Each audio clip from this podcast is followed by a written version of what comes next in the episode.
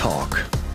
Der monatliche Podcast von Beeple, dem Brettspielblogger-Netzwerk.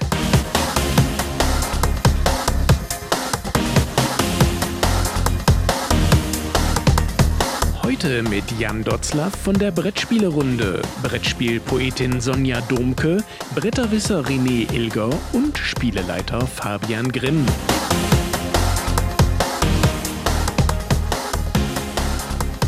Hallo und willkommen zum People Talk. Heute in der Runde Fabian, der Spieleleiter, Sonja und René von den Bretterwissern und meine Wenigkeit ist der Jan von der Brettspielerunde. Ein großes Hallo in die Runde. Guten Abend. Hallo. Wir reden heute über Kickstarter. Nicht nur, was Kickstarter ist, sondern wie hat sich Kickstarter entwickelt und auch ein bisschen vielleicht, wie sich das für uns als äh, Rezensenten, Reviewer dann ein bisschen abzeichnet. Ich frage mal so, oder ich schaue mal so in die Runde, wer möchte denn hier ein bisschen seine Erfahrungen mit Kickstarter machen? Oder wollen wir so ganz blöd anfangen mit, na, wie viele Kickstarter-Projekte habt ihr denn schon ungefähr unterstützt? Ja, ich muss dich erstmal korrigieren. Ganz kurz nur korrigieren, weil du hast die Sonja ein bisschen unterschlagen. Du hast zwar gesagt, dass sie bei den Bretterwissern ist, aber wir sollen ja auch nicht unterschlagen, dass sie noch was anderes macht. Ah, Entschuldigung. Und natürlich unsere Bloggerin, die Sonja mit ihrem kleinen Blog. Brettspielpoesie. Ja, schauen wir uns mal die äh, Zahlen an. Also ich bin jetzt mal so frei und sage 125 unterstützte Kickstarter-Projekte. Oh je, Bauzi. ernsthaft. Ernsthaft, ich habe heute nochmal nachgezählt. Also ich hatte eigentlich gedacht, dass äh, dem René keiner irgendwie hier in der Runde was vormachen kann, aber ich glaube, da täusche ich mich. Na, na, so schlimm bin ich auch nicht. Ich halte mich schon zurück. Also bei mir sind es, glaube ich, ähm, ich habe jetzt nicht nochmal konkret nachgeguckt, aber so gefühlt sind es so um die sechs, sieben Kickstarter, würde ich sagen. Okay, du ziehst den Durchschnitt Oh. jetzt hier also nach unten. Nee, eigentlich Oh. wollte ich das ja machen, aber bei mir sind es äh, ähnlich wenige wie bei Fabian. Oh, ich bin so im normalen Durchschnitt. Was ist denn der Normaldurchschnitt, René? Also ich habe 38. Oh, dann bin ich ja, jetzt bin ich ja ganz beschämt irgendwo. Entweder habe ich zu viel Geld oder zu viel Zeit. Eins von beiden. Wann habt ihr denn so angefangen? Was war denn, könnt ihr euch noch an euren ersten Kickstarter erinnern? Ähm, das war 2013 und da hat äh, Queen angefangen, den amerikanischen Markt zu bedienen und das mittels Kickstarter. Es war auf, mir kam es auf einmal ganz unverständlich vor, warum geht so ein Verlag wie Queen auf einmal auf Kickstarter und bringt in Anführungszeichen seine normalen Spiele darüber raus. Also du meinst schon Queen Games jetzt? Queen Games, genau. Aha, okay. Der deutsche Verlag Queen Games. Die dann da Okay, wusste ich haben, gar nicht, dass sie wusste ich gar nicht, dass sie so früh schon auf Kickstarter unterwegs waren. Mhm. Also mich hat äh, vor äh, ein zwei Jahren gewundert, wo ich mitbekommen habe, okay, Queen Games auf Kickstarter, was ist da denn los? Aber nee, wusste ich gar nicht, dass sie schon so früh dort am Start waren. Ja. Ich hake einfach mal hinterher, weil es vom Jahr her nämlich passt. Bei mir war es auch 2013, dass ich das erste Kickstarter-Projekt unterstützt habe. Und es war Zombicide Season 2 von Cool Mini or Not. Damals noch von Okay. Cool Mini or Not. Mache ich direkt mal weiter. Ähm, bei, ja, bei mir war es, ähm, das müsste Heldentaufe gewesen sein. Das war so 2015 rum. Ähm, war ja so mit das erste Kickstarter-Projekt von Board Game Circus. So ein ja, Familien-Kinderspiel schon fast. Ja, das war das erste, was ich unterstützt habe. Reden wir jetzt äh, wirklich über Kickstarter, über Crowdfunding im Allgemeinen? Ich nehmen wir einfach mal Crowdfunding im Allgemeinen. Wir wollen ja wissen, wann hast du das erste Mal fremden Leuten dein Geld in den Rachen geschmissen? Ähm, das war auf jeden Fall Tricerion. Ich weiß jetzt aber nicht mehr aus dem Kopf, welches Jahr das war. Das war die deutsche In der Übersetzung. Ne? Spieleschmiede. Das müsste Ja. 2015 oder sowas müsste das gewesen sein, wenn mich nicht alles Das kann täuscht. gut hinkommen. Irgendwo so in der Gegend. Gibt es die Spiele, Spielespiele jetzt auch schon so lange? Ja, wir sind ja hier Ja. interaktiv in dem Podcast. Wir schauen einfach mal nach. ähm, was ist denn eure größte Enttäuschung gewesen? Uh. Also dadurch, dass ich persönlich nicht so viel unterstützt habe, ich habe äh, mich mittlerweile auch mal eingeloggt und habe jetzt die konkrete Liste vor mir. Ähm, Schwierig. Wenn ich jetzt äh, den einen Titel nenne, den ich da bekommen habe und schon wieder verkauft habe, ich glaube, dann, dann äh, werde ich ausgeschlossen aus der Brettspielszene. Äh, Gloomhaven. Ich habe Gloomhaven auf Kickstarter oh. unterstützt und äh, habe es, habe mein Exemplar leider nie gespielt. Also klar, es war natürlich die englische Version. Ähm, ich habe es einmal dann gespielt beim Krimi-Stefan in München unten und habe dort gemerkt, dass es irgendwie nicht mein Spiel war und hatte dann auch ja recht schnell festgestellt, okay, ähm, das werde ich sowieso nie auf den Tisch bringen, äh, schon gar nicht irgendwie in einer festen Runde, wofür es ja eigentlich gedacht ist und deswegen ähm, war ich da ein bisschen enttäuscht und habe es dann auch wieder verkauft, ja. Ah, sehr schade. Ich habe eine neue Info. Tricerion war Anfang 2016 in der Spieleschmiede. Okay. Bei mir war es äh, auch 2013 das äh, tolle Spiel 12 Rams. Das war meine größte Enttäuschung. Hat aber dazu geführt, dass ich dadurch die Spiel in Essen kennengelernt habe, weil die äh, Abholung in Essen hatten. Also es waren einige, die jetzt nicht so grandios waren, aber tatsächlich so die, die ersten, tatsächlich dieses Lost Legends äh, von Queen Games, ich glaube, ich habe es einmal gespielt und das war es dann auch schon. Aber was hattest denn du äh, bei Queen Games dort für einen Vorteil davon, das auf Kickstarter zu unterstützen? Es gab es nur da. Echt? Okay. Das gab es gar nicht in Deutschland Retail nie rausgebracht oder zumindest zu dem Zeitpunkt noch nicht? Nee, das war tatsächlich klar, äh, ganz klar nur für den amerikanischen Markt gemacht. Hm. Äh, wie gesagt, die wollten das, also die wollten damit den, in den amerikanischen Markt reindringen, sich bekannt machen, den Namen bekannt machen. Und um jetzt da ein komplettes Vertriebsnetzwerk aufzubauen, haben sie halt den Weg über Kickstarter gewählt. Und dieses erste Projekt war halt auch noch sehr ruckelig unterwegs, also ähm, war nicht so rund. Das hast du aber ja, also wenn man das jetzt mal über die Jahre betrachtet, ähm, ist es aber so ja früher gewesen. Also ich meine, früher hast du ja, hat's gereicht. Das ist die Idee. Das sind so zwei, drei Skizzen, die ich von dem Spiel habe. Das sind so die groben Regeln. Ich will Geld. Das hat funktioniert früher. Und wenn man sich das heute anschaut, also ich glaube, ohne hochproduzierten Trailer mit x Leuten, die du schon mit äh, Prototypen eingedeckt hast und am besten noch auf Tabletopia oder im Tabletop-Simulator den Prototypen zu haben, brauchst du, glaube ich, heutzutage gar nicht mehr antreten. Ja, das stimmt, würde ich auch so sehen. Also das ist auch so meine Erfahrung, die ich dort gemacht habe, was ich so an Projekten beobachtet habe. Äh, früher war es wirklich so, alles ein bisschen einfacher. Ähm, ich meine, klar, das hat natürlich dann so vor einigen Jahren ähm, dann einen riesengroßen Hype erlebt, wo ähm, natürlich dann, sag mal, viele Leute sich dann gedacht haben, okay, äh, ich habe doch schon lange so eine Spielidee, na Mensch, äh, wenn das andere geschafft haben, dann schaffe ich doch das vielleicht auch. Und da gab es, glaube ich, wirklich so eine riesen Schwemme dann an Kickstarter-Spielen. Gibt es ja auch aktuell noch. Also ich sag mal, das hat ja jetzt nicht aufgehört oder so. Ähm, aber ja, das ist schwierig, sich dort durchzusetzen und es gibt halt auch wirklich viele Projekte, die dann auch gescheitert sind. Zu Recht. Ja, also ich würde zu mir noch sagen, äh, nochmal zu der Frage, dass, äh, der größte Reinfall, den habe ich eigentlich tatsächlich gar nicht. Wie gesagt, ich habe wenig bisher gefördert und in der Regel tue ich mich schwer damit, Spiele zu fördern, die ich nicht kenne. Und ich habe jetzt auch oft die Erfahrung gemacht, dass das Titel, die mich interessiert haben, später tatsächlich auch so auf den Markt kamen, wo ich hinterher gesagt habe, ja, hätte ich den Kickstarter nicht mitmachen müssen.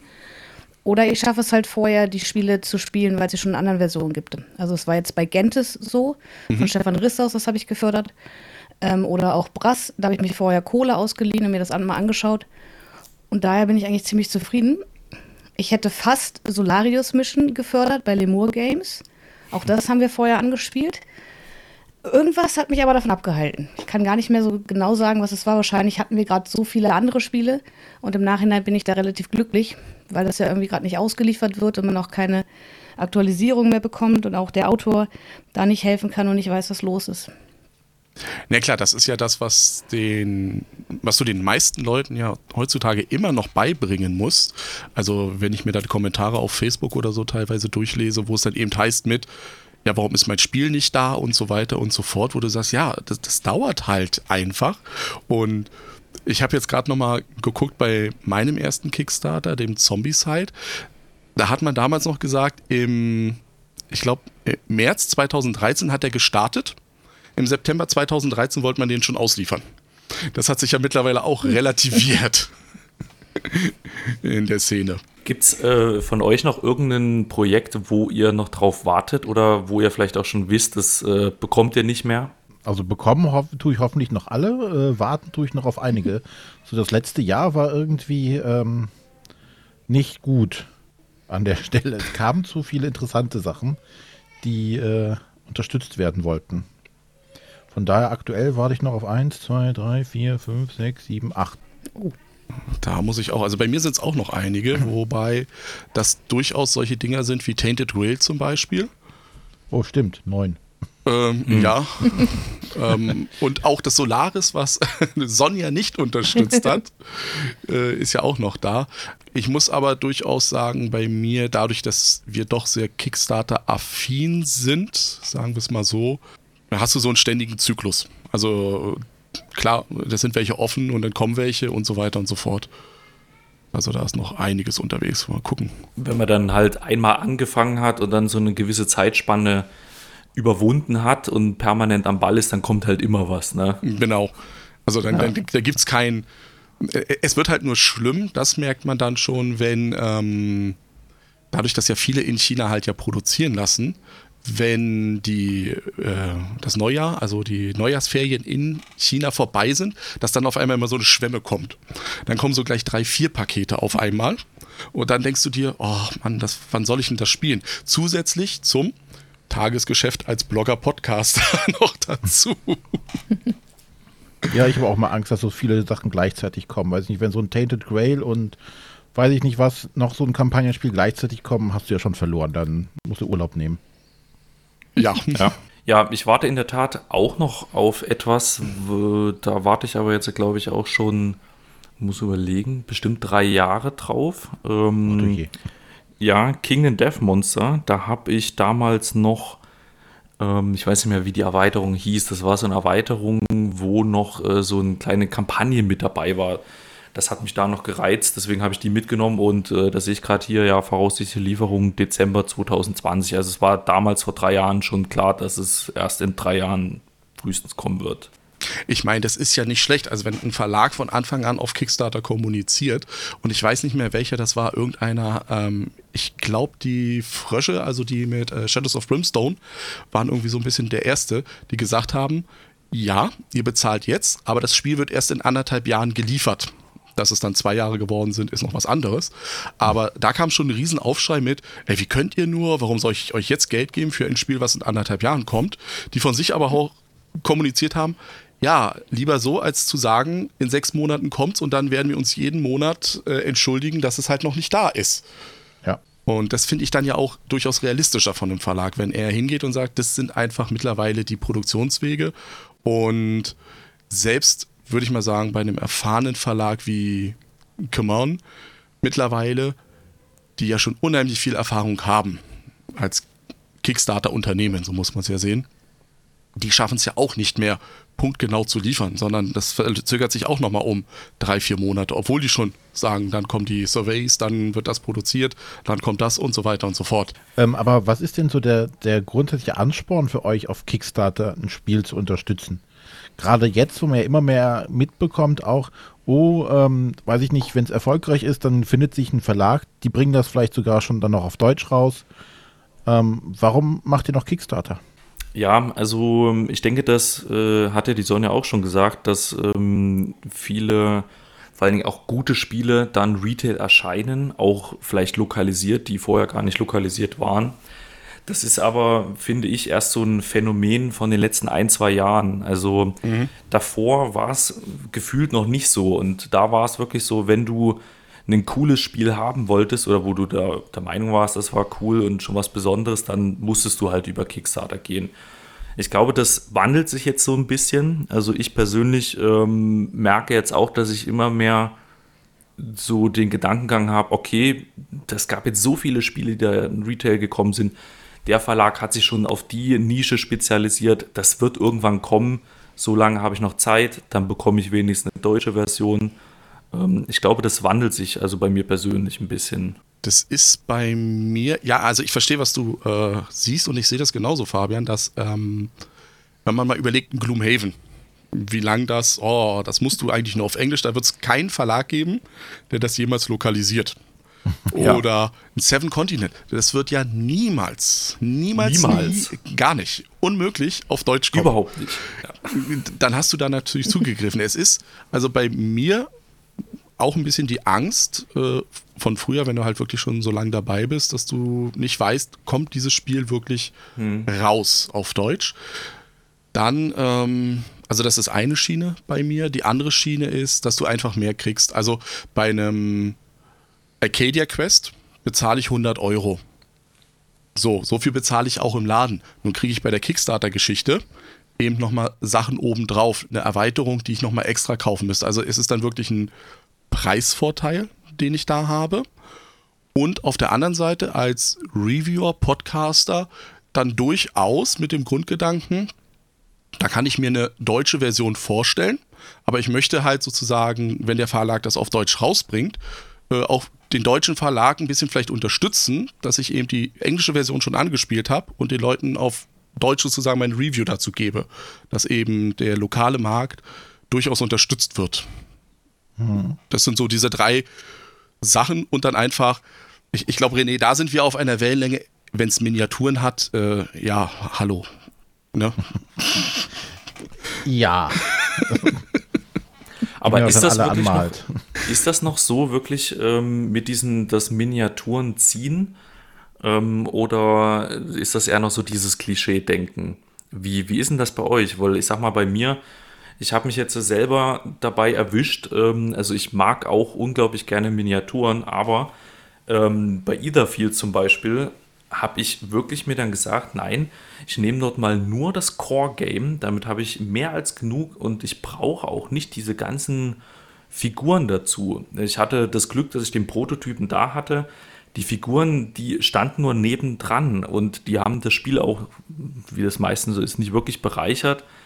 Ähm, deswegen habe ich es da wirklich mal sein gelassen. Ist das bei euch auch noch so, dass Miniaturen so stark ziehen? Also mich lassen Miniaturen ja vollkommen kalt. Von daher zieht es bei mir absolut nicht, aber hat es Okay. auch noch nie. ich sag mal, wenn wir mit dem Argument rangehen, braucht man das? Äh, nein. Ist es trotzdem irgendwie cool? Ja.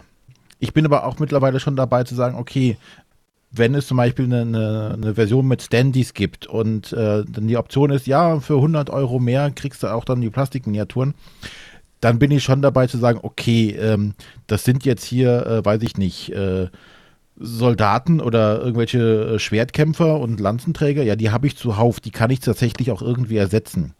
Dafür gehe ich mittlerweile schon hin und sage, okay, ich gucke mal äh, dann lieber doch aufs Geld und nehme dann vielleicht die etwas günstigere Version mit den Standys, weil die Miniaturen kann ich ersetzen. Aber cool finde ich die immer noch. Bei mir ist es genau zweigeteilt. Ähm, es kommt nämlich auf den Verlag drauf an, bei den Miniaturen. Es gibt Verlage wie äh, Monolith und Mythic, die richtig coole Miniaturen machen, von der Produktionsqualität her.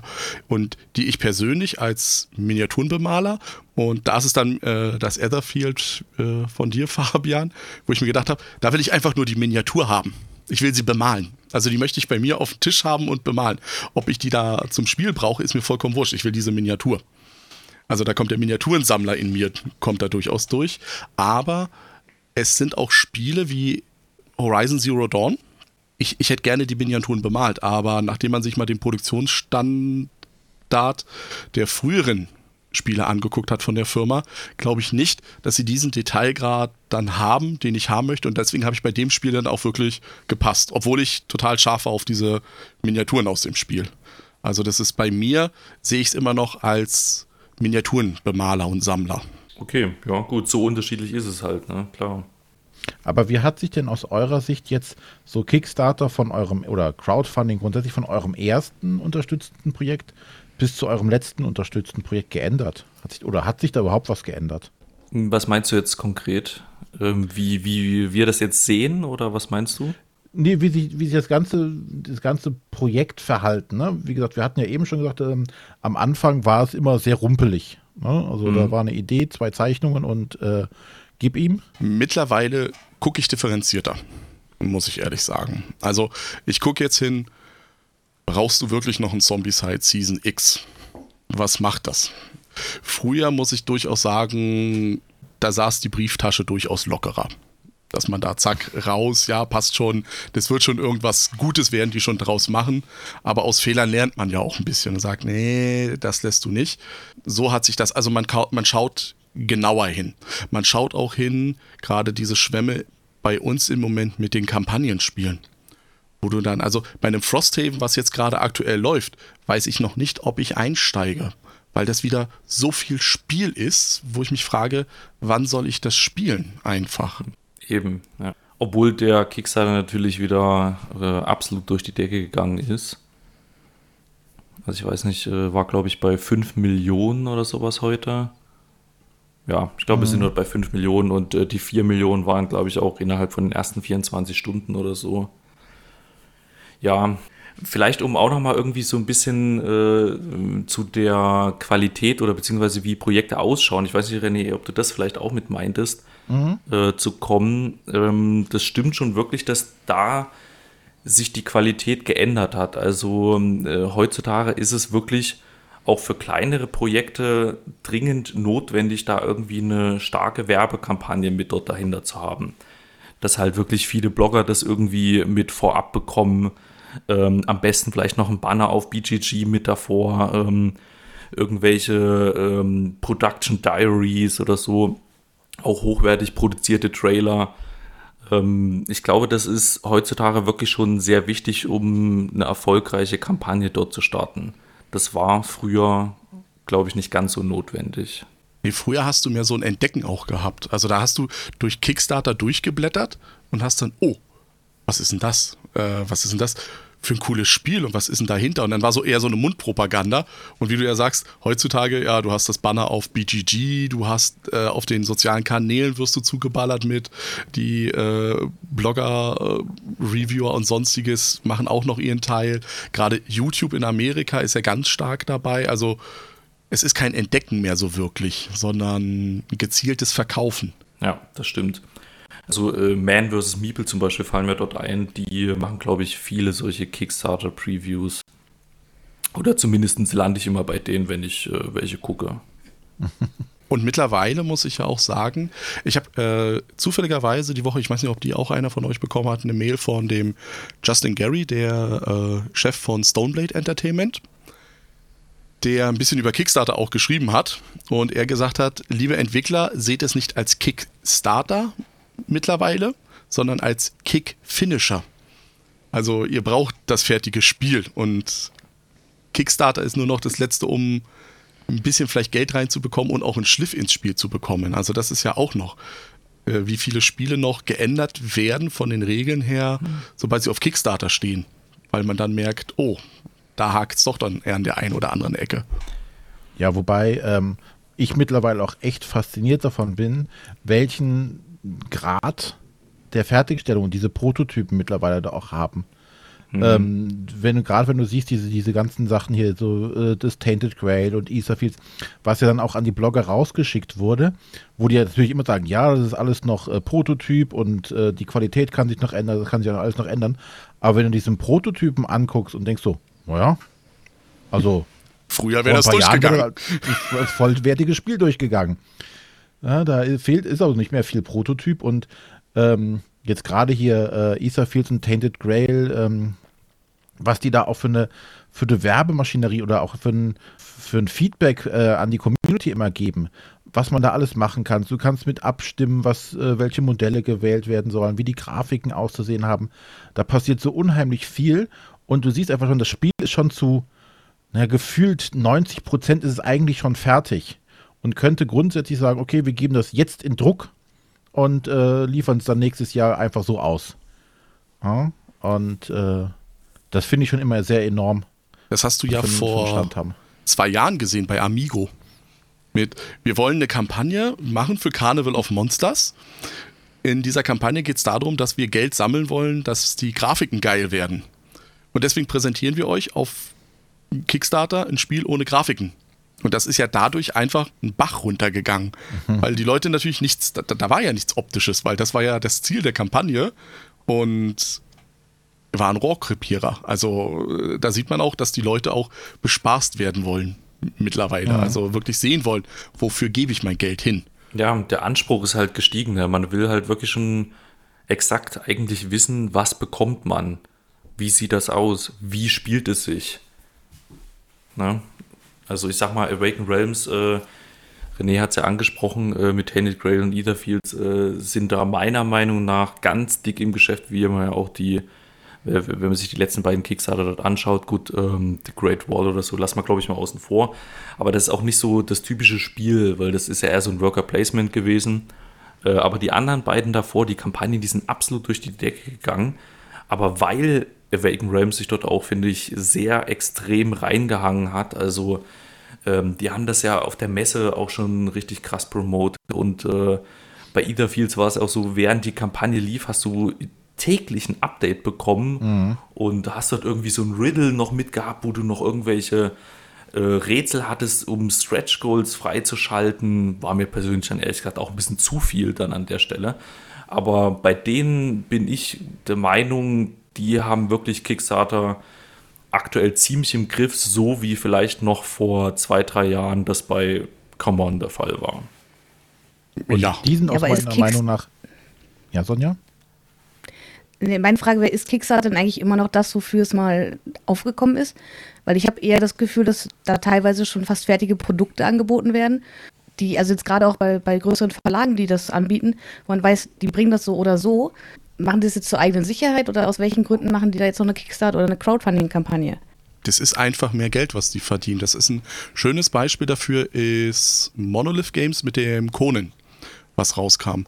Dadurch, dass sie es über einen Kickstarter-Kanal machen, hast du erstmal den Vorteil, du weißt, du setzt x tausend Einheiten ab. Du musst nicht irgendwo spekulieren, drucke ich 5000, drucke ich 6000, bleibe ich da drauf sitzen, sondern du weißt, 15.000 wollen die haben, na, ich mache noch ein bisschen mehr für ähm, Ersatzteile und so, aber du hast eine genau bestimmte Summe. Und die 30, 40 Prozent Gewinnmarge, die du ja eigentlich dem Verlag ein bisschen gibst, dem Publisher, der dein Spiel dann auf den deutschen Markt bringt oder sowas, die streichst ja komplett du ein. Plus, dass du den Großhandel ja ausschaltest und so. Und bei Monolith war es ja so, die sind ja über Asmodee mal promoted worden und haben sich ja dann mit dem Conan zurückgezogen, weil sie gesagt haben, sie machen damit kein Geld für das, was Asmodee dann äh, im Retail dafür verlangt. Also klar, die haben ja auch laufende Kosten und das wird wahrscheinlich nicht gedeckt worden sein bei so einem großen Spiel von diesem Produktionsvolumen her. Und du hast natürlich auch eine unheimliche Werbemaschinerie dadurch, ne? Also gerade äh, als in Anführungszeichen virales Marketing, ähm, ja, du hast die, die Blogger, die sich drauf stürzen, du, es kann sich schnell verteilen. Das schafft ja so ein Verlag, schafft das fast gar nicht mit normalen releaseden Spielen. Ne, wenn du jetzt weiß ich, sagst, äh, Verlag X aus Deutschland äh, sagt, ey, wir bringen in anderthalb Jahren folgendes Spiel raus. Das wird total toll. Da sagen alle, "Hua, geh, geh nach Hause und zeig mir das fertige Spiel, dann kaufe ich das vielleicht. Ja, und das ist schon eine, eine Werbemaschinerie, die man nicht unterschätzen darf, dann die da abgeht. Aber prinzipiell ist es natürlich so, dass ich glaube, Kickstarter für Brettspiele einfach nur ein weiterer Vertriebskanal geworden ist.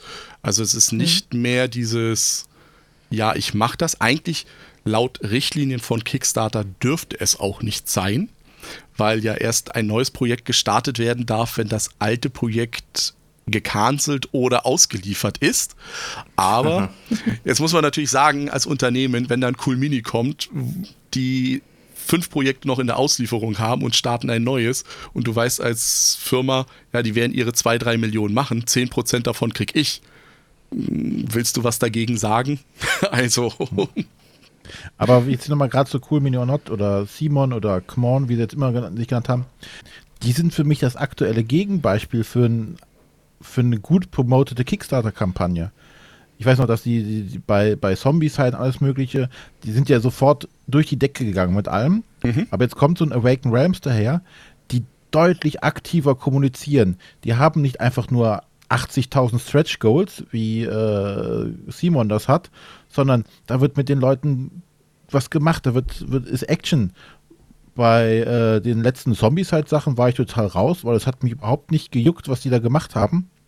Weil es einfach so langweilig präsentiert war. Es war einfach, hier sind unsere geilen Miniaturen, freut euch drauf. Ja, und das war's. Und wir haben noch 80.000 Stretch Goals. Ja, ähm, Common hat doch, äh, war das nicht vor kurzem, wo die, glaube ich, eben viele Fans verprellt haben, wo die diesen Kickstarter gemacht haben und dort, was ursprünglich mal als Stretch Goals bei einzelnen Spielen mit erschienen ist, mhm. dann alles zusammengepackt hatten. Also was, was mal irgendwie so als Exclusives äh, mit äh, vermarktet wurde und da dann irgendwie alles nochmal zusammengeramscht wurde. Ich glaube, da gab es irgendwie einen riesen Shitstorm, oder? nicht nur das, es war ja auch, dass sie Spiele, das fing ja schon letztes Jahr an, in den Retail-Markt gebracht haben, bevor die Baker das bekommen haben. Mhm. Und das verprellt dich natürlich auch. Natürlich wissen mhm. wir als Insider der Szene, klar, äh, da hast du ein Asmodee Deutschland, was den gleichen Printrun benutzt in China wie die Kickstarter-Leute. Nur müssen die Kickstarter-Leute eben noch über einen anderen Versandweg gehen, während Asmodee das Zeug kriegt und dann hier schon mal verkaufen kann. Das ist uns ja klar, aber mir als Baker ist es auch wurscht, weil ich ja sage, da, da kriege ich ja noch meine Stretch Goals. Aber ich kann verstehen, dass viele Leute sagen, hey, was soll das? Andere Geschichte, so wie es ja bei Terraforming Mars jetzt war mit den äh, Schweden, die ja gesagt haben, Schwerkraft, du kriegst nicht diese ganzen äh, Kickstarter Batchrun, den du mitgemacht hast, sondern erstmal sind unsere äh, Baker dran und dann kommt der normale Retail-Markt. Also ist, glaube ich, auch eine Firmenpolitik irgendwie. Wie wichtig sind dir deine Fans? Ja, dieses Problem hört man in letzter Zeit relativ häufig, finde ich. Das ähm, ist halt da, denke ich mal, mit dadurch geschuldet, weil eben halt viele Sachen Retail jetzt mitkommen, die auf Kickstarter halt mit ursprünglich äh, in einem Projekt waren. Und äh, klar, da, du hast angesprochen hier bei Schwerkraft, aber es gibt, glaube ich, auch noch andere äh, Spiele, wo es da wirklich das Problem gab. Viel Unmut, mhm. Spieleschmiede zum Beispiel, erinnere ich mich da, ähm, ist ein bisschen ein Problem. Aber gut, was soll man machen? Ich meine, der Verlag, der ähm, handelt dort auch nur nach bestem Wissen und Gewissen, denkt man zumindest. Sollte er, ja. ja. Aber das ist natürlich auch stellenweise ähm, eine Anspruchshaltung, die mh, die Leute im Laufe der Zeit gelernt haben, die sagen, ich mache hier Kickstarter und erwarte auch, dass das so und so kommt und dass ich das so und so bekomme. Und wenn da halt nur der kleinste Makel irgendwo ist, äh, ist auch der Shitstorm direkt riesengroß.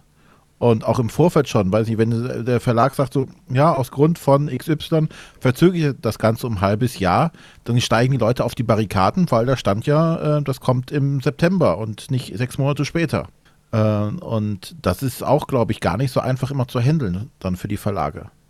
Gerade im Internet, wo du ja die Trolle an sich hast, die dann ja. da natürlich sagen, oh, wie geht das, warum ist das so, und ihr habt das dazu gesagt und ich komme gleich mit dem Anwalt und genau, die dann davon ausgehen, ich habe hier eine Vorbestellung mhm. mit einem exakten Liefertermin ausgewählt, was es ja definitiv nicht ist. Es ist, es steht ja auch unter jedem Projekt drunter, es gibt die, gewisse Risiken und wenn du halt Pech hast und weiß ich nicht, die Fabrik in China ver, äh, raucht ab und der Verlag hat nicht mehr das Geld, einen neuen Printrun zu starten, dann ist dein Geld weg. Dann hast du auch keinen Anspruch darauf, das wiederzubekommen. Ganz genau. Du hast auch äh, mal hier so einzusetzen, eine Anekdote. Ich weiß nicht, wer von euch das mitgekriegt hat. Auf Kickstarter gab es äh, ein Spiel für Shadowrun, das Rollenspiel, was irgendwie das Lords of Waterdeep in der Zukunft ist dieser arme Verlag, der das jetzt gemacht hat, hat ein ganz großes Problem gehabt. Die haben das Spiel an ein Lagerhaus geschickt. Die sollten das versenden. Und die haben zu jeder Bestellung, wo eben die Leute das Legendary Retail Pledge sozusagen genommen haben, haben die noch ein normales Spiel oben drauf gepackt. Das heißt, die haben die normalen Spiele verschickt, die für andere Leute äh, gedacht waren. Und, und das als Publisher, wo du sagst, wo soll ich jetzt die Spiele herbekommen? Also die haben eine ganz große, äh, Leute könnt ihr die wieder zurückschicken, ihr kriegt auch ein kleines Goodie und so weiter, aber das ist ja Worst Case pur. Und ich bin leider mhm. auch einer, der das noch nicht bekommen hat, das Spiel. aber wo du auch sagst, also ich verstehe es. Ich sage, das ist ja nicht der Fehler vom Publisher, sondern da hat ganz eindeutig der Logistiker Scheiße gebaut. Punkt da kann der, der Publisher nichts dafür. Und wenn es ja. dumm läuft und der kein Geld hat für einen zweiten Printrun oder sonstiges, naja, dann ist mein Geld weg. Aber was will ich machen? Ja. Ja, das ist aber, glaube ich, halt einfach mit das Risiko mit dabei. Ich meine, weiß nicht, da müssten, glaube ich, wirklich Leute ein bisschen mehr sensibilisiert werden drauf. Äh, es kann ja selbst sowas passieren, wenn du ähm, was ganz normal im Onlinehandel bestellst und kann auch irgendwas schief gehen. Das sicherste ist wahrscheinlich wirklich noch, wenn du in den Laden gehst und dir die Packung nimmst und äh, mit nach Hause nimmst direkt. Also deswegen, ja, aber wenn ich was, weiß ich nicht, bei, beim großen A bestelle und, weiß ich nicht, da der DRL-Fahrer fährt gegen Baum und das Ding verbrennt, äh, dann habe ich ja Anspruch auf Ersatz. Das habe ich halt bei Kickstarter nicht. Mhm. Ne, weil da gehe ich keinen Kaufvertrag ein. Ich äh, spende Geld, werfe das in den Hut rein und kriege eine Belohnung. Aber die Belohnung ist eigentlich unabhängig erstmal davon, wie, was ich dir mein Geld reingeschmissen habe. Deswegen, wenn ich ja sicher gehen möchte auf ein Kickstarter-Spiel, dann muss ich halt hoffen, dass es vielleicht lokalisiert wird, wenn es ein englisches ist. Und dann muss ich hoffen, dass es in den Retail-Markt kommt. Und dann muss ich hoffen, dass da vielleicht genug Exemplare gedruckt werden, dass es auch für mich reicht. Und dann nicht ja. nach 2000 Exemplare, äh, so wie es jetzt bei Asmodee mit Nemesis war, dem ersten Printrun, wo sie gesagt haben, eigentlich gibt es keinen zweiten. Hm.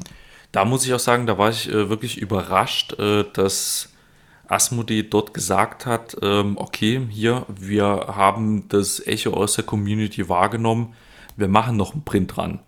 Weil ich sag mal, das gibt es ja halt häufig mal irgendwie, dass Fans äh, nach einem Spiel schreien oder so und äh, da ist aber halt nie irgendwie meistens was zu holen.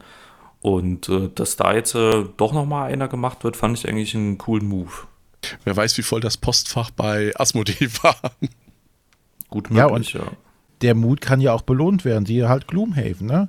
Wer hätte gedacht, dass es tatsächlich nochmal eine deutsche Version gibt, weil alle ja auch sagten, naja, okay, das Risiko ist halt auch echt groß. Alle Leute haben jetzt schon, die es haben wollen, die englische Version sich geholt. Mhm. Und dann kommt auf einmal ein Feuerland daher und sagt, oh, wir machen es auf Deutsch und zack. Zack, noch eine Auflage. ja. Nee, hätte keiner gedacht. Also definitiv ja. nicht. Ich war auch einer, der gesagt hat, ja, für deutsches Gloomhaven, also bitte, was soll das jetzt noch? Ja, wie viele Exemplare wollen die drucken? Drei oder vier? Ja. Das lohnt nicht. Man muss ja auch sehen, es ist ja auch durchaus ein Risiko für den äh, Hersteller, also für den Publisher in dem Sinne. Das hat uns der Cem Phillips von Garfield Games, der ja hinter der Nordsee-Trilogie steht, erzählt. Der hat mit seinem ersten Spiel, äh, den Schiffsbauern, den Shipwrights of the North Sea, hat er keinen Gewinn gemacht über Kickstarter. Obwohl das Projekt erfolgreich finanziert wurde und auch mit x Prozent drüber war, hat er damit keinen Gewinn gemacht. Die Räuber der Nordsee bis zur Nominierung vom Kennerspiel war er bei plus minus null von den Kosten. Das muss man sich mal vorstellen. Also mhm. eigentlich insgesamt gesehen bis zu den Räubern der Nordsee, der hat draufgebuttert in seine Spiele, obwohl die Dinger mit x Prozent erfolgreich finanziert waren. Also das muss man sich auch nochmal durchaus auf der Zunge zergehen lassen, dass die Leute da nicht unbedingt den schnellen Reibach machen, die da ihr Spiel auf äh, Kickstarter publishen. Nee, das glaube ich auch, das ist halt wirklich ein Problem, weil da vielleicht auch viele Leute jetzt einfach dabei sind, die sich dort nicht ausreichend genug beraten lassen oder halt auch informieren, was sowas kostet, wie teuer muss man etwas anbieten, ähm, wie teuer muss ich etwas verkaufen, wenn ich die und die Sachen mit dabei haben will äh, und das und das verspreche. Weil ich sag mal, versprochen werden kann schnell etwas. Aber wenn das dann wirklich produziert werden soll, dann merken, denke ich mal, viele erstmal, ups, äh, das kostet aber viel. Und ich denke, da kann ich mir schon gut vorstellen. Ja, wir hatten ja damals äh, bei uns im Podcast mit dem Johannes Sich gesprochen, der das La Cosa Nostra rausgebracht hatte. Und ähm, der hat halt auch erzählt, ähm, das war jetzt zwar nicht auf Kickstarter, sondern das war über Startnext. Ich glaube, es war Startnext, äh, das gemacht hat. Und er hat sich überhaupt nicht, hat nicht am Anfang nicht geahnt, wie viel Arbeit das auch ist. Ne? Also sich auszudenken, ähm, was machst du für Stretch Goals und was für Unterstützungslevel, ähm, weil das musst du ja auch alles durchkalkulieren. Das, das ist ja da musst du ja wirklich jemanden dabei haben, der davon Ahnung hat. Ansonsten ja. verkalkulierst du dich da ganz schnell und sagst, oh ja, hier, so und so. Und auf einmal bist du auf einmal eine Miesen, obwohl du vielleicht äh, eine riesige Absatzmenge gemacht hast. Also das ist schon echt ein Haufen Arbeit, den man nicht unterschätzen sollte, der da äh, noch dranhängt. Was ich im Moment für einen ganz schlechten Trend auf Kickstarter halte, ist, dass Projekte unterfinanziert reingestellt werden. Mhm. Also, dass du dann ja wirklich dieses hast, hey, äh, also ich glaube, es war auch bei Cool Mini or Not mit dem letzten Zombie-Site, bei 120.000 Dollar ist das Projekt erfolgreich finanziert. Und wenn du dann guckst und ein bisschen dich mit der Materie auskennst und weißt, nee, nee, Moment mal, jede Miniatur, die ihr macht, da kostet das Werkzeug alleine, dass diese Miniatur gepresst wird, 10.000 äh, Dollar, vielleicht mit Rabatt bis zu 5000, aber ihr macht 60 Miniaturen oder sowas rein, ihr müsst mindestens 300.000 Dollar einnehmen, damit das überhaupt erfolgreich wird. Das finde ich ein bisschen scheiße im Moment. Also das, und dass dann gesagt wird, das Projekt ist zu 300 Prozent finanziert, aber mhm. wir müssen es abbrechen, weil wird nichts. Ja, weil wir gedacht haben, wir sind und zu dem Zeitpunkt, das ist ja meistens so, denkst du, oh, das Projekt startet ja super, oh, 300 Prozent schon nach drei Tagen und dann sagen sie am vierten Tag, nee, wir hatten eigentlich schon gehofft, dass wir bei 500 Prozent liegen äh, am dritten Tag, deswegen brechen wir es ab. Genau, und einfach nur, wir machen es wenig Geld, damit das durch die internen Kickstarter-Mechanismen ja auf einen Teamfavorit wird oder irgendwo entsprechend hoch rankt, damit die Leute da drauf klicken. Und das, ja. das finde ich ja total scheiße, muss ich ehrlich sagen. Aber wollen wir jetzt nochmal den Schwenk zu uns Rezensenten bekommen? Wie ist es denn bei euch? Macht ihr Previews oder, also bei mir kommen halt regelmäßig Anfragen rein, ob ich irgendwas vorstellen kann. Wie reagiert ihr mit euren Blogs darauf? Ja, ähm, kann ich was so sagen? Also ich mache auf jeden Fall Previews. Ähm, die meisten davon sind aber selbst von mir angefragt. Also Awaken Realms zum Beispiel, da habe ich ähm, Tainted Grail habe ich angefragt gehabt, Etherfields hatte ich auch selber angefragt gehabt. Einfach weil mich die Spiele interessiert haben. Ich wollte die haben, ich wollte die spielen und ähm, habe eben halt auch, ja, natürlich dort auch ein Preview-Video dazu gemacht. Ähm, ansonsten, Aber dann auch schon mit dem Prototypmaterial, oder? Ja, ja, ja, natürlich, natürlich. Ja. Also alles, alles Prototypen da noch gewesen. Ich meine, jetzt sind ja beide noch nicht draußen. Gut, äh, Tainted Grail mittlerweile auf Englisch, ja, aber äh, nee, das war noch alles Prototyp.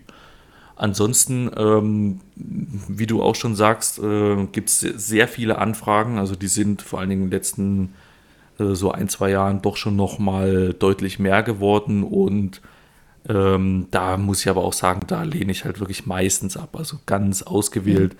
wenn eine Anfrage kommt, äh, sage ich dann mal, okay, ja, weil es ist halt einfach auch zu viel.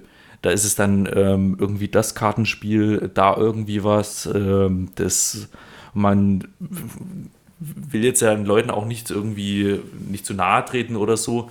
Aber wenn man sich dann irgendwie das Spiel anschaut und äh, was da dahinter steckt und ähm, man ja, denkt sich dann halt doch schon häufig, ja, muss jetzt nicht so. Bei uns ist es so, wir haben ja auf dem Blog einen wöchentlichen Kickstarter-Artikel, den wir meistens am Mittwoch veröffentlichen. Der ist aber so gestaltet, dass wir gucken, im Grunde genommen, welches interessante Spiel ist denn diese Woche gestartet. Und dann stellen wir das einfach mhm. auf Deutsch nochmal kurz vor, weil wir festgestellt haben, dass es doch viele Leute gibt, die zwar kein Problem haben mit der englischen Variante, aber sich nochmal vergewissern wollen, ob das diese Information, die da auf der Kickstarter-Seite ist, auf Englisch, die hätte ich gerne nochmal auf Deutsch nachgelesen. Also ob das wirklich so ist, wie ich mir das rausgelesen habe. Also das haben wir auf der einen Seite. Das geht von uns aus. Da fragen wir auch die Verlage nicht an oder sowas und sagen das. Wir möchten das. Es gibt einige, da fragen wir vielleicht im Vorfeld, ähm, wo wir wissen, da kommt eine Kampagne, habt ihr vielleicht mal einen Link zum Regelwerk oder so, dass wir mal kurz reinlesen können, wo es ist.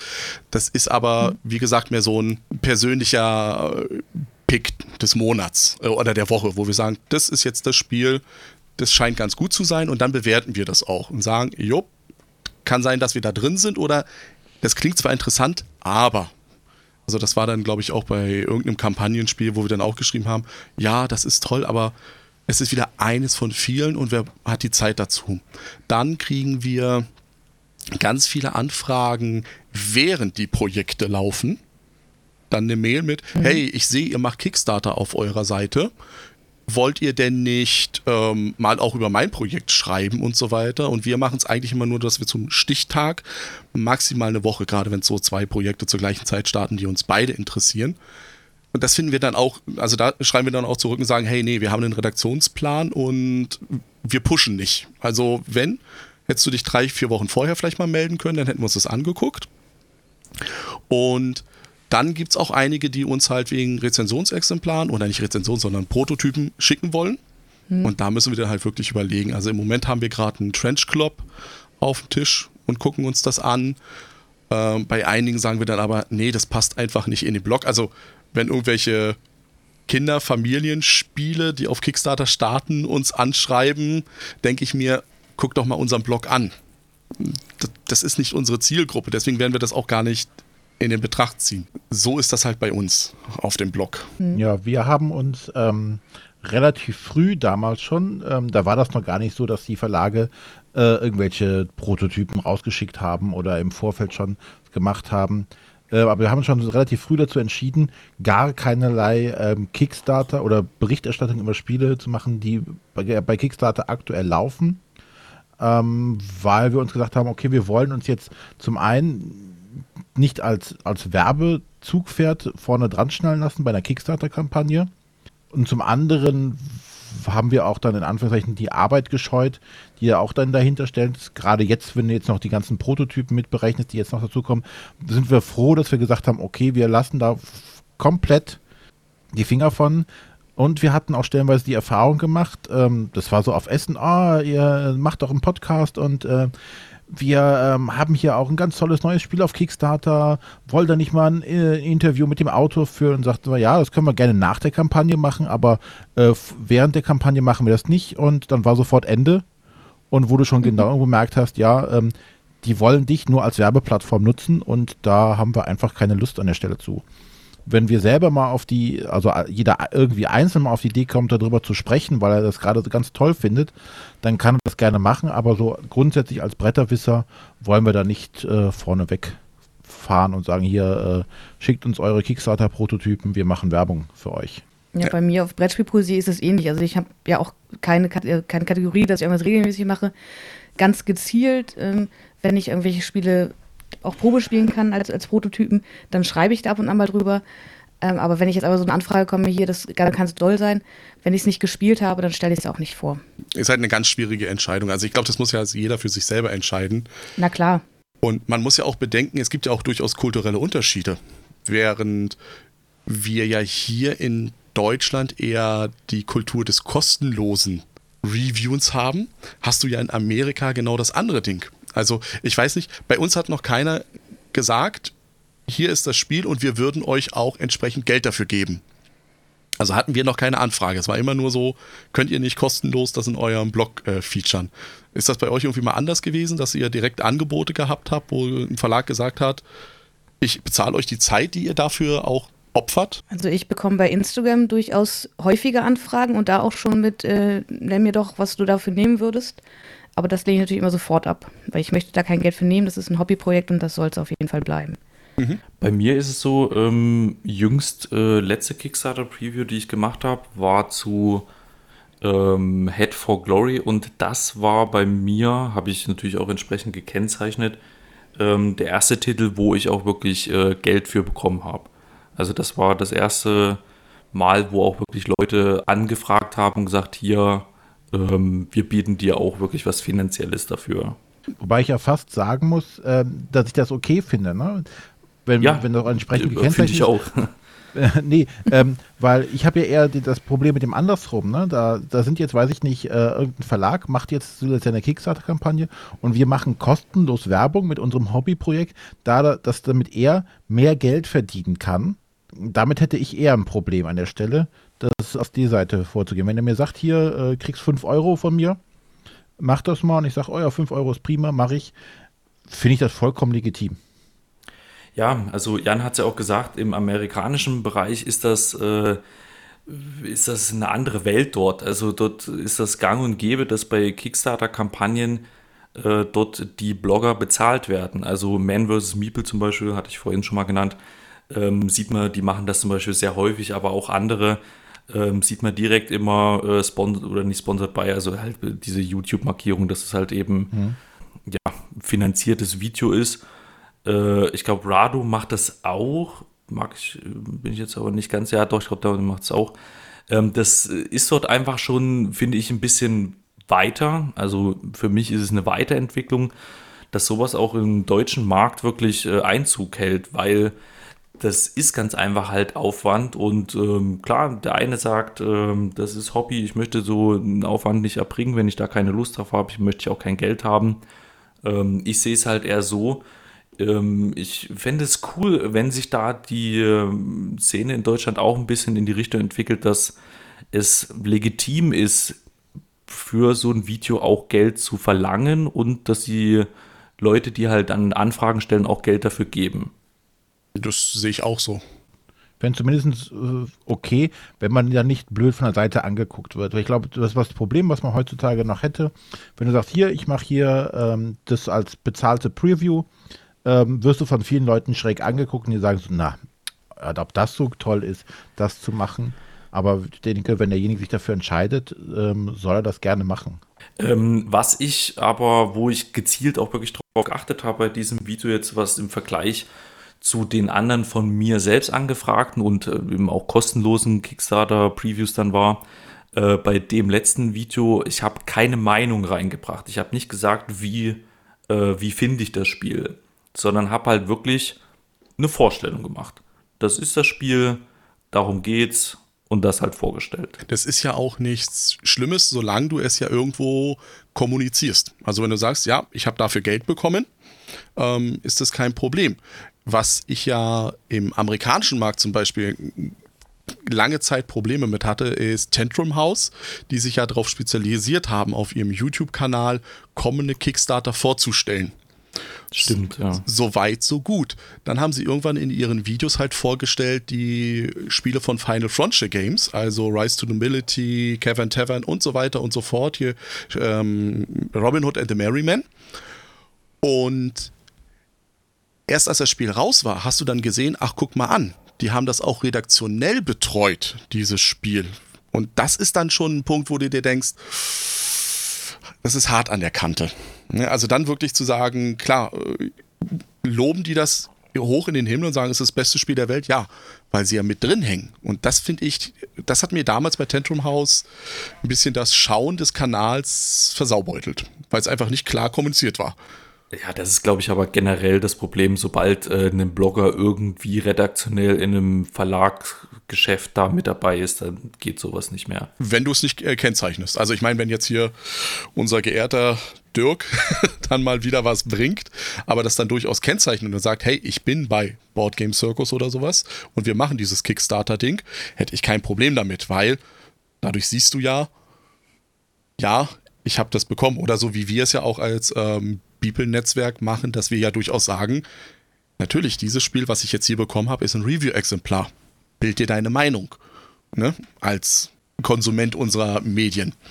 Also, das ist, glaube ich, die Transparenz. Und da kann man sich unheimlich viel verbrennen auf Kickstarter, wenn man das ein bisschen. Weil es kommt ja raus. es kommt ja immer irgendwie alles raus. Okay, das ist jetzt Kickstarter in der Vergangenheit gewesen, Kickstarter in der Gegenwart. Was glaubt ihr, wie wird sich Kickstarter in Zukunft bewegen? Ja, ähm, da habe ich sogar wirklich was, äh, mir so einen Link hier rausgesucht, beziehungsweise der Matthias, äh, der liebe Dark Pact, hat das auf Twitter gepostet. Ähm, ist ein Boardgame Geek Link, wo man so irgendwie so die wöchentliche äh, Kickstarter-Übersicht hat. Ähm, und da sieht man, welche Projekte gerade so laufen. Und das auch im Vergleich zu den letzten fünf Jahren. Und was man dort deutlich sieht, ist jetzt in KW 14 ähm, die Kickstarter-Projekte massiv nach unten gehen. Also ich sag mal, wir wissen, glaube ich, alle, Coronavirus ähm, betrifft uns alle. Und das sieht man, glaube ich, jetzt auch bei dem Kickstarter-Markt. Und ich denke, das ist jetzt schon ein deutliches Zeichen dafür, dass äh, da, denke ich mal, auch die Projekte wirklich nach unten gehen werden. Ich sag mal, generell, die ganze Wirtschaft geht irgendwo nach unten und die Leute haben, denke ich mal, dann auch zukünftig unter Umständen weniger Geld dann auf Kickstarter das auszugeben und zum anderen ist natürlich auch für viele ähm, das Risiko einfach viel zu groß, da jetzt noch eine Kampagne zu starten. Natürlich, du weißt ja nicht, was ist mit deinem Lieferanten. Also wenn du diesen einen Typen hast, einen Ort weiter, der für dich die Karten druckt, wird er das noch nächstes Jahr machen können, zu dem Preis, ja. den du jetzt vielleicht veranschlagt hast. Wie sieht das aus, wenn in China ja jetzt die Produktion langsam wieder hochfährt und das wieder dann doch zu Ansteckungen kommt und dann doch wieder runtergefahren werden muss? Dazu ja. solche Geschichten, was ja Ignazi Cevicek von Portal Games in seinem Video gesagt hat mit, das ist, wird jetzt schon für einige Verlage schwierig, Spiele zur GenCon zu haben, weil die einfach nicht produziert werden. Ähm, aber was glaubst du, was wird auf lange Sicht jetzt bei Kickstarter? Hast du da irgend so eine Glaskugel, die dir sagt, da wird es hingehen, sowas in diese Richtung? Schwierig zu sagen. Also ich denke mal wirklich, es wird deutlich weniger werden. Äh, was mich überrascht hat, ist, dass der Kickstarter zu Frosthaven jetzt noch so abgegangen ist. Ähm, ich hatte eigentlich vermutet, dass da jetzt schon die Corona-Auswirkungen schon äh, zu groß sind, dass die Leute dort ein bisschen ähm, zurückhaltender sind. Gut, ist vielleicht jetzt noch knapp an der Grenze. Ich weiß nicht, wie es mit dem ähm, Come On Kickstarter, der glaube ich jetzt im April hier dieses Ank, mhm. ich glaube Ank heißt das. Ja. Ähm, ob da jetzt man nicht schon das erste Mal vielleicht so ein bisschen sieht, okay, die Leute geben weniger Geld dafür aus und ich denke, das wird sich erst, äh, das wird so richtig nach unten gehen und auch wirklich erst, wenn sich so die ganze Weltwirtschaft erholt hat, dann auch langsam wieder neu starten. Das ist so meine Prognose. Sonja, wirst du in Zukunft äh, weiter Kickstartern? Ja, ich werde zukünftig äh, wahrscheinlich genauso wenig äh, bei Kickstarter machen wie bisher. Werde hin und wieder mal einen Blick drauf werfen. Kann auch gar nicht so eine wirkliche Prognose abgeben, weil dafür beobachte ich Kickstarter auch einfach viel zu wenig. Also ich persönlich glaube, es wird weiter auf diesen Vertriebskanal hinauslaufen. Also dass es wirklich ein ähm, Verkaufskanal ist für Brettspiele, ein kalkulierbarer Verkaufskanal und dass die Qualität noch weiter nach oben geht. Plus, und das ist jetzt ein Trend, den ich in letzter Zeit ein bisschen beobachte, dass Stretch Goals nicht mehr so wichtig werden, sondern dass meistens gesagt wird, das ist mein Spiel, es gibt keine Stretch Goals dazu, fertig. Und das Ding läuft ähm, 24 Stunden. Und ein anderer Trend, den ich in den letzten Monaten mitkriege, ist so ein bisschen diese Pop-up-Store-Mentalität in Kickstarter. Also dieses, die Kampagne startet und ist aber nur sieben Tage aktiv. Also das glaube ich, das wird auch noch mal mehr kommen. Und ansonsten mhm. sehen wir uns nächstes Jahr wieder und schauen mal, wie unsere Prognosen waren, würde ich mal sagen. Schauen wir mal, ja. Also ich bin wirklich gespannt, wie das Ganze weitergeht. Also wirklich, meiner Meinung nach, ist da jetzt eine Blase dort am Platzen. Mm, ja gut, am Platzen würde ich jetzt vielleicht nicht sagen, aber gut gesättigt. Es wird jetzt keine großen Steigerungsraten mehr geben. Ja, kann man so auch sagen. Dann war es das mit dem Bibeltalk für den April wir bedanken uns bei euch fürs Zuhören. Ich bedanke mich, dass ihr die Zeit gefunden habt, dass wir mal darüber reden können. Und ich sage Tschüss. Ja, von meiner Seite auch. Tschüssi. Tschüss. Und auch ein Tschüss von René. Bis zum nächsten Mal dann. Schaltet ein beim People Talk im Mai. Ciao.